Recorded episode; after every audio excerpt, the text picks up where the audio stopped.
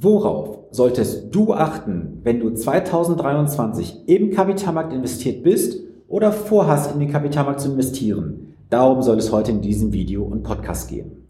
Lass uns mal ganz kurz ein paar Jahre zurückgehen. Wie ist die Ausgangssituation? Die Zinsen sind überall auf der Welt niedrig, es gibt billiges Geld, die Notenbanken drucken ohne Ende und wir können einfach irgendwie investieren in Einzelaktien, aktive Investmentfonds und ETFs und die Renditen kommen wie von Zauberhand ins Portfolio. Jetzt muss ich sagen, diese Zeiten sind jetzt vorbei. Die Notenbanken haben die Zinsen angehoben seit dem letzten Jahr und es geht weiter. Die Notenbanken heben die Zinsen weiter an und das ist auch jetzt ein ganz großes Risiko, wie ich finde, für den Aktienmarkt, weil viele Anleger jetzt auf dem kalten Fuß erwischt werden und wahrscheinlich jetzt auch immer die Segel streichen werden. In den letzten Jahren haben einfach viele Leute blind in den Kapitalmarkt investiert, weil die Zinsen billig gewesen sind. Man konnte sehen, jeder macht Renditen, also möchte man das Ganze nicht verpassen. Also kam das sogenannte FOMO-Prinzip auf den Tisch, nämlich Fear of Missing Out. Jetzt habe ich in den letzten Wochen, Monaten mit vielen Anlegern auch gesprochen, die haben Verlust im Portfolio im Bereich von Fonds, Einzelaktien, wobei ich Einzelaktien nicht berate, im Bereich von Anleihen und fragen sich, was soll ich tun? Und immer wieder stelle ich fest, dass diese Anleger sich nicht mit ihrem Investment im Kern auseinandergesetzt haben. Sie haben blind auf irgendwelche Marketing-Siegel vertraut, von irgendwelchen Auszeichnungen, von Magazinen, von irgendwelchen äh, Börsenportalen zum Beispiel. Dann sind sie hingegangen, haben vielleicht dann irgendwelche Rennlisten genommen, weil die Fonds am meisten gekauft wurden auf einer Plattform und so weiter. Und das sind erstmal so die ersten Fehler, die ich dir sagen möchte. Folge nicht der Herde, denn es gab ja auch mal so einen schönen Spruch, ich glaube von Hannes Jenecke war der, wer der Herde folgt, folgt den Ärschen. Und da ist tatsächlich was dran. Die ganzen Investmentfonds, insbesondere die in den letzten Jahren gehypt wurden ohne Ende, haben irgendwann den Zenit erreicht und sind dann auch ganz schnell die Verlierer des Marktes gewesen und die Anleger haben ihr Geld verloren. Das nächste, was ich feststelle, ist, viele investieren einfach zu 100% in Aktien, ohne sich mit den Konsequenzen auseinanderzusetzen. Du weißt ja, keine Konsequenz ohne Konsequenz. Die Konsequenz, wenn du in 100% Aktien investierst, ist, du hast 100% Marktschwankungen oder Schwankungen des Papiers. Dann hast du vielleicht noch keine ausreichende Cash-Position auf der anderen Seite als Gegenpuffers liegen. Und der nächste Punkt, was ist deine persönliche Risikobereitschaft? Weißt du, die Risikobereitschaft ist das Elementarste, über das man sich unterhalten muss. Viele investieren einfach blind in irgendein Investment rein, ohne mal zu schauen, passt dieses Risiko tatsächlich zu mir, was ich mir dort einkaufe. Und da stelle ich sehr, sehr häufig fest, wenn ich Portfolien analysiere, da wird irgendwas kauderwelschmäßig zusammengebastelt, ohne dass es irgendeinen Sinn ergibt. Da wird ein Aktienfonds gekauft, dann kommt auch hier ein Aktienfonds hinzu, da kommt ein Mischfonds hinzu. Und wenn ich das Ganze mal dann analysiere, stelle ich fest, dass die Positionen zu 50 Prozent meistens identisch sind. Das heißt, du hast Klumpenrisiken aufgebaut, du hast Positionen drin, die zu groß sind und du hast auch eine wichtige Regel letztendlich verletzt, nämlich das Thema breite Streuung.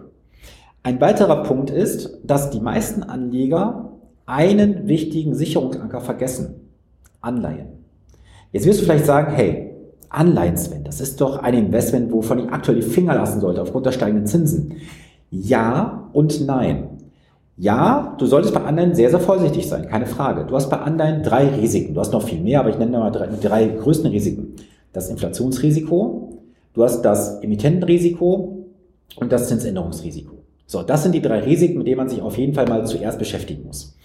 Das große Risiko ist die Zinsänderung. Das haben jetzt viele Anleger auch in den letzten zwölf Monaten gemerkt, als die Notenbanken die Zinsen angehoben haben.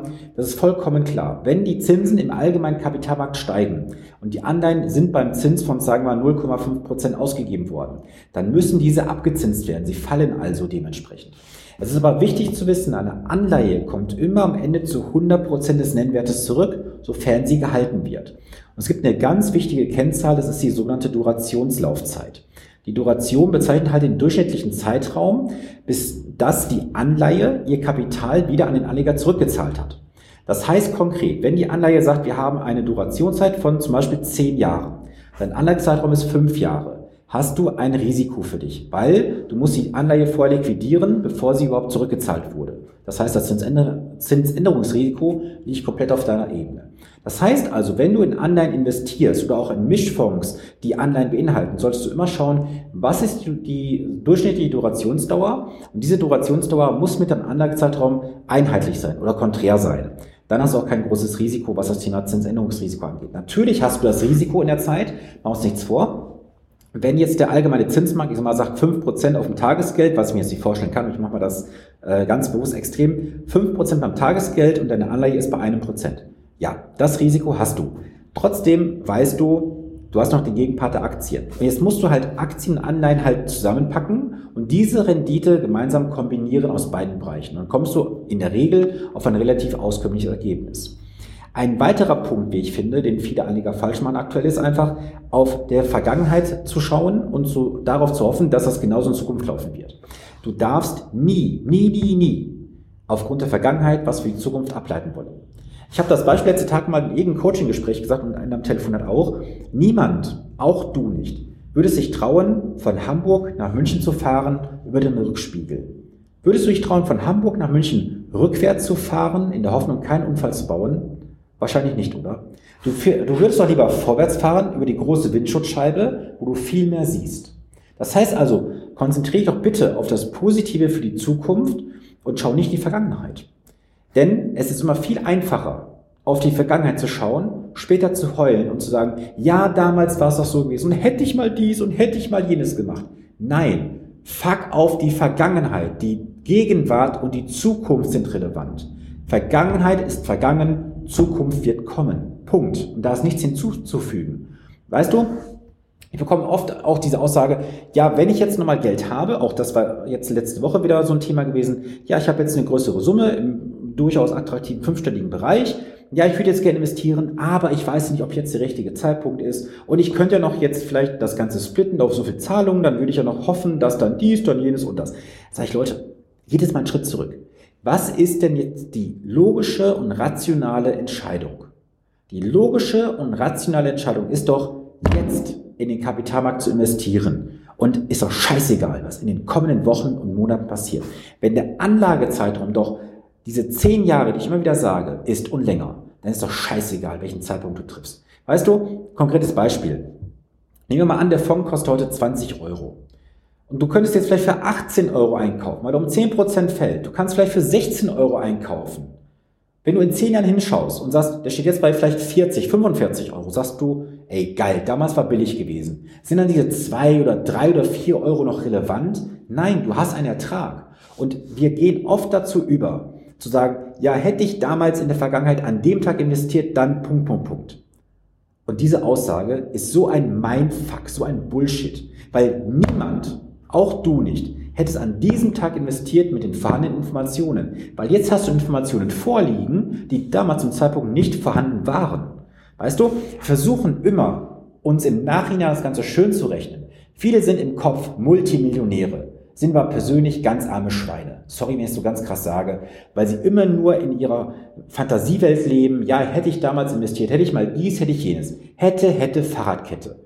Weißt du, was das Problem auch auf der anderen Seite ist? Viele kommen mit dem Arsch einfach nicht hoch. Sie kommen nicht in die Umsetzung.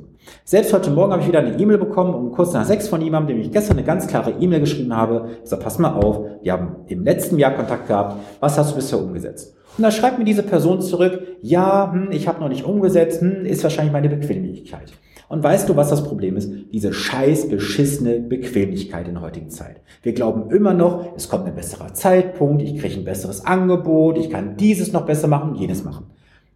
Das Problem ist, oder die Herausforderung besser gesagt, die Situation für dich wird sie nicht bessern, weil ein Faktor läuft gegen dich. Das ist die Zeit. Du kannst mit allem Geld der Welt Zeit nicht zurückkaufen. Du kannst nur mit höherem Kapitaleinsatz versuchen, das gleiche Ziel zu erreichen. Aber jeder Tag ist eine verlorene Chance, wo dein Geld für dich souverän und geplant arbeiten kann.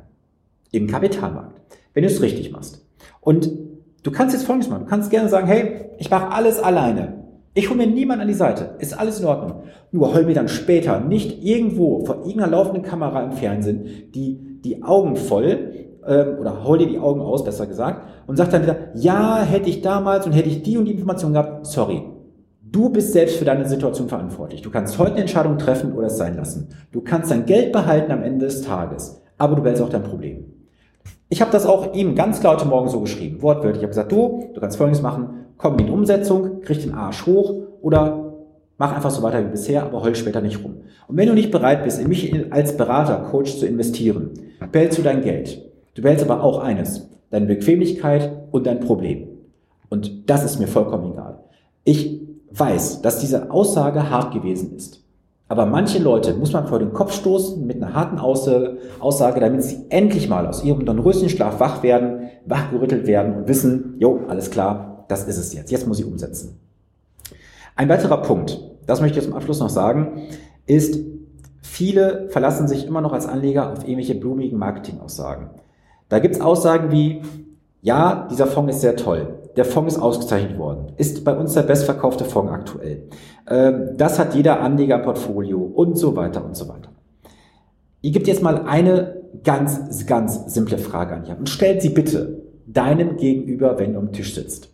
Stell dir mal diese einfache Frage an deinen Berater, schräge Verkäufer, und zwar, lieber Berater, hast du dieses Produkt, was ich jetzt kaufen soll, selber in deinem Portfolio, ja oder nein?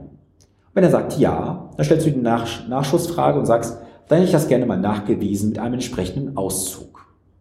Und ich sage dir aus vollster Überzeugung, ich habe selber einige Menschen aus dem Finanzdienstleistungssektor, aus dem Bankensektor als Kunden bei mir. Sie haben nicht die Produkte ihres eigenen Arbeitgebers im Portfolio. Das ist traurig, oder? Das lässt ganz, ganz tief blicken. Und es liegt an dir. Du kannst sagen, ich gehe den ganzen Weg alleine.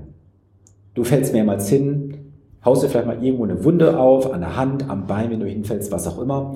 Du kannst aber auch eine Abkürzung nehmen. Du kannst mich nehmen an die Seite, sagen, hey, lass uns den Weg gemeinsam gehen. Und das Weg zum honorarfreien Erstgespräch ist jederzeit offen für jeden von euch.